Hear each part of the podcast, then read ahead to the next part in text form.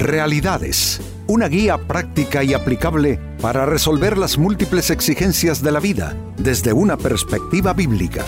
Con nosotros, René Peñalba.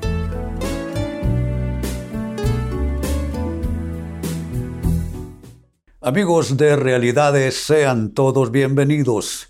Para esta ocasión nuestro tema, ¿cómo alcanzar salud financiera? El tema de las finanzas, amigos, es un tema bastante sensible en la vida actual, ¿no es cierto? Porque la, subsistencia financiera se ha vuelto sumamente difícil un verdadero combate de todos los días.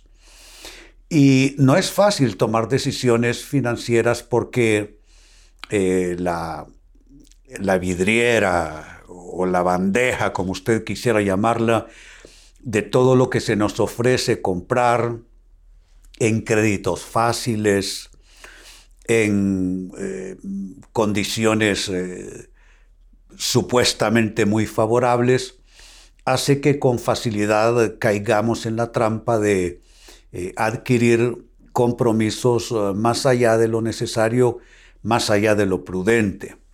Pues amigos, esto de alguna manera eh, lo tocaremos en nuestro tema cómo alcanzar salud financiera.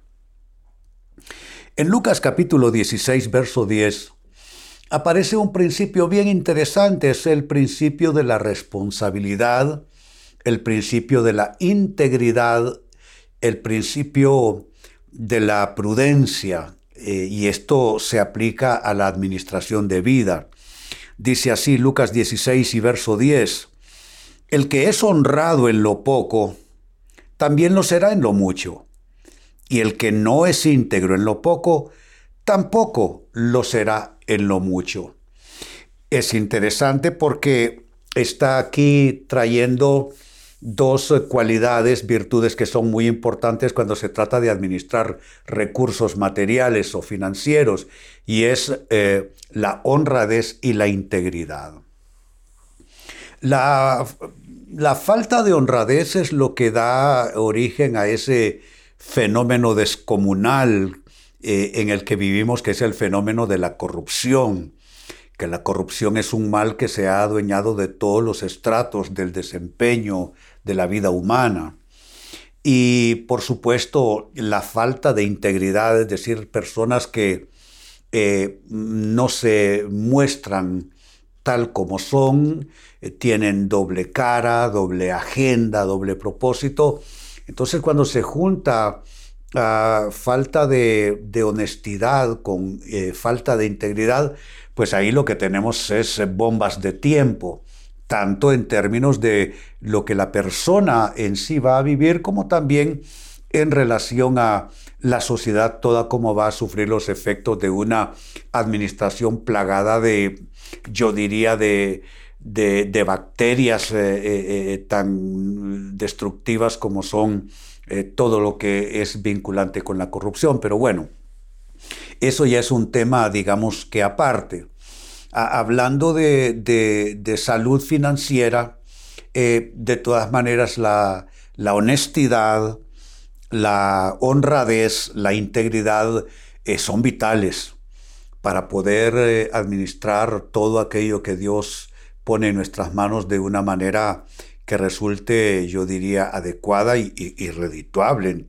en términos de buenos frutos y resultados.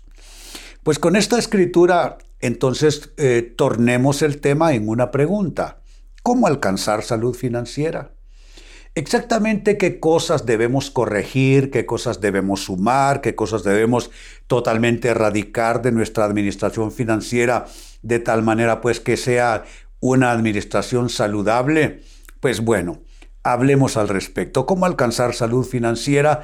En primer lugar, hay que tratar al dinero como eh, si fuese un siervo nuestro y no como un señor. ¿Qué es lo que quiero decir con esto? Que el dinero te sirva a ti y tú no sirvas al dinero. Creo que esto es algo que está pasando a nivel de sociedad toda. Eh, el respeto al dinero es tal que al final los seres humanos, eh, la inmensa mayoría, están terminando siendo siervos del dinero y no el dinero un siervo de ellos. El dinero es un instrumento monetario, ¿cierto? Eh, mediante el cual podemos nosotros planear la vida, eh, definir, eh, desarrollar proyectos de vida, porque por supuesto, por supuesto todo requiere dinero. Eh, de esa manera, pues el, el, dinero se convierte en un siervo, en un instrumento a favor de nuestra visión de vida, de nuestro proyecto de vida. Pero cuando esto cambia y se revierte, cuando las personas caen en una avidez por el dinero, es decir, es tener dinero solo por tener la dicha de tener dinero, pero es que el dinero solo es un medio. O sea, no se trata de tener, de, la dicha de tener dinero, se trata de la dicha de alcanzar mi proyecto de vida, de alcanzar mi visión, mis metas.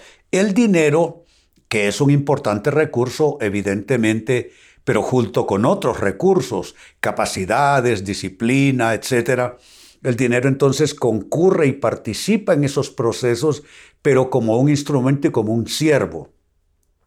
Cuando la avidez es tal por el dinero, donde ya no es para cumplir misión de vida, visión de vida, proyecto de vida, sino para tener dinero para Mm, ¿qué digo yo? Mm, eh, eh, poder adquirir todo lo que se nos venga en gana o, en capricho hacerlo es dinero por el dinero nada más. Eso es cuando el dinero se convierte en el, en el Señor, en el dueño de la persona. Cuando debiera ser a la inversa, que es mi propuesta, que el dinero sea tu siervo y no tu siervo del dinero. Es decir, que el dinero te sirva a ti y no tú termines sirviendo al dinero. Eso es, si lo notan, es filosofía de vida esta, filosofía administrativa. O sea, el dinero no me posee a mí, no va a poseer mi mente, no va a poseer mi alma. No, no, yo poseo el dinero en la cantidad que sea, pero yo soy el propietario del dinero y el dinero no es mi dueño. Eh, como digo, es una filosofía ¿no? de administración de vida. Como segundo principio, cómo alcanzar salud financiera. Debes aprender a usar el dinero solo para buenas causas y no malgastarlo. El dinero eh, adquiere, yo diría, su valor real cuando se utiliza para causas reales, para causas verdaderas. Pero digamos que hablar de dinero solo para consumismo eso ya es completamente otro asunto, eso es completamente ya otro tema. El dinero está eh, íntimamente ligado al consumismo que es propio de las sociedades contemporáneas nuestras. Pero dinero por consumismo y dinero para inversión en buenas causas, en fines eh, enteramente positivos y constructivos de vida, es completamente diferente. Hay quienes en el dinero solo ven la facultad de adquirir cosas, eh, bienes eh, de consumo. Entonces, esa es la gran importancia del dinero. Pero el dinero es para causas buenas, para causas nobles. Debemos nosotros orientar nuestros recursos no tanto para cosas eh, suntuarias, sino ¿Qué podemos decir? La educación de los hijos por lo, eh, eh, como algo importante y vital, el proyecto de casa de la familia, que hay que comprar auto, cosas que son indispensables, que son elementales y que son prioritarias en toda administración de vida. Pero solo para consumo de cualquier clase de, bienes, de disfrute, de deleite, ya es entonces eh, darle un valor y una asignación al dinero, amigos, completamente ajeno a lo que debiera ser. Entonces, por eso el principio este habla de usar el dinero solo en buenas causas y no terminar haciendo un mal gasto consumista Oiga bien cómo lo defino, un malgasto consumista del dinero. En tercer lugar, y un principio más, eh, siempre hablando de cómo alcanzar salud financiera, habrá que romper, esto es importantísimo, romper con la cultura de endeudamiento. Endeudarse está a la orden del día porque te ofrecen en todos lados los bancos, los que venden cosas, eh, todos te ofrecen que tú puedes comprar al crédito. Yo digo es bueno y es malo a la vez. Es bueno porque quienes vivimos de un salario, eh, hay cosas que necesitamos que vamos a tener que comprarlas al crédito. Una casa, por ejemplo un auto probablemente, cosas así. Pero caer en una cultura de endeudamiento es completamente otra cosa. Tú puedes comprar zapatos ah, a plazos, mm, ropa a plazos. O sea, no tiene sentido.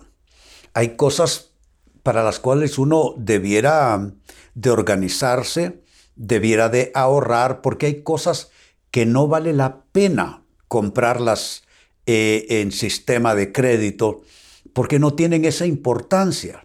Pero vayamos a preguntar por cómo están las tarjetas de créditos de mucha gente. Están hasta el tope de un innumerable, un sinfín de compromisos financieros más bien de poca monta, pero como las personas han caído en esa cultura de endeudamiento, se endeudan para comprar lo que sea, zapatos, eh, lentes de sol, eh, eh, restaurantes, paseitos. Entonces todo eso está involucrado en una cultura de endeudamiento. dentro de este señalamiento que les hago, amigos, también vale la pena decir y añadir lo siguiente. Deuda no paga deuda. ¿Qué quiero decir con esto? Bueno, es que algunos tienen la costumbre de hacer, entre comillas, consolidación de deudas. Deben desde el cordón de zapatos hasta el champú que usan en el cabello, todo eso lo deben. Deben cualquier cantidad de, de, facturas, de productos, de cosas que no debieran haberse comprado al crédito. Entonces dicen, voy a sacar un crédito en el banco para consolidar todas mis deudas, que por lo general tienen que ver con sus tarjetas de crédito. Deuda no paga deuda, amigos. Ah, debiéramos de endeudarnos, como dije antes, por cosas que solo los ricos pueden comprar de una sola vez, una casa, un auto, etc. Eh, a veces, un poco por la educación de los hijos, uno tiene que adquirir ciertos compromisos a un plazo mayor. Pero eso de que eh, con una deuda vas a pagar deudas, eso es absolutamente absurdo y absolutamente cuestionable. Yo sé que el concepto existe en los bancos, eh, en las financieras y en, los, eh, en todas las gestiones y actividades financieras, pero uno no debiera de caer en esa trampita de llenarse de deudas a diestra y siniestra y luego hacerse de una sola deuda grandota para poder pagar todo eso que más bien es producto de la mala costumbre que de la buena administración de vida. Y quiero eh, cerrar con esto más, cómo alcanzar salud financiera. Debes aprender a honrar a Dios con tus bienes y compartir también sin mezquindad lo que Dios y la vida te conceden. Eh, a mi juicio, mm, de lo que uno administra debieran eh, ser beneficiados eh, otras personas. si uno tiene, digamos, empleados en, muchos países hispanoamericanos, la costumbre es contratar gente para oficios domésticos porque tanto mamá como papá trabajan fuera del hogar. Entonces, ah, pues eh, ofrecer un sueldo digno y un trato digno a estas personas. Eh, uno debe compartir sin mezquindad. También hay gente que tiene la vida más dura que uno. Y no significa, amigos, que es que a uno le sobre, ¿eh? pero significa que hay alguien que está en peores condiciones. Entonces, si hay alguien en peores condiciones que nosotros, yo digo que lo razonable sería eh, compartir, ayudar a las personas de acuerdo a nuestras posibilidades, nada que esté fuera de lo, de lo que podamos hacer. Y lo que incluí también en este aspecto es honrar a Dios con nuestros bienes. Hay un principio espiritual que tiene que ver con darle a Dios algo de lo que uno eh, eh, administra, no porque Dios lo necesite, no porque Dios lo requiera tanto para sí mismo, más bien es algo que Dios utiliza como mecanismo para volver a bendecirnos, para multiplicar eh, todo, toda su bendición material en nuestras vidas. es una forma de decirle a Dios, Dios, yo te honro con mis bienes, y, te doy esto como, como una ofrenda, por decirlo de un modo, y lo hago en pleno reconocimiento y en plena conciencia que yo dependo de ti, que eres tú que me das la salud, eres tú que me provee las oportunidades de trabajo y eres tú quien me pone un plato en la mesa. Entonces, cuando honras a Dios con tus bienes, la promesa en la Biblia es que Dios entonces traerá a tus graneros todo lo que tú necesites. Entonces el principio es honrar a Dios con tus bienes y compartir sin mezquindad con otros. Vuelvo al texto de inicio en nuestra temática de hoy, Lucas 16 y verso 10, dice, el que es honrado en lo poco, también lo será en lo mucho y el que no es íntegro en lo poco, tampoco lo será en lo mucho. Básicamente lo que está diciendo es que el que sabe administrar honrada y de manera íntegra sus recursos, esa persona tendrá más, tendrá más. En lo poco se disciplina y en lo mucho tendrá gratísimas satisfacciones. Pues con esta escritura convertimos nuestro tema de hoy en una pregunta a resolver. ¿Cómo alcanzar salud financiera de manera práctica y les ofrecí cuatro principios. Uno, tratar el dinero como un siervo, no como un señor. Esto equivale a decir que el dinero no te sirva a ti, eh, que el dinero, perdón, te sirva a ti y no tú al dinero. Segundo principio, usar el dinero solo para buenas causas y no malgastarlo en básicamente eh, una conducta consumista. Tercer principio, romper con la cultura de endeudamiento. Adquiere deudas por cosas que vale la pena y deja ya de pedir crédito por cosas que más bien debieras de ahorrar para poder comprarlas, para poder adquirirlas. Y cuarto principio, honra a Dios con tus bienes y comparte sin mezquindad. Amigos, con esto cierro el tema, de igual manera me despido y les recuerdo que nuestro enfoque de hoy ha sido titulado ¿Cómo alcanzar salud financiera? Hemos presentado Realidades con René Peñalba. Puede escuchar y descargar este u otro programa en rene-penalba.com.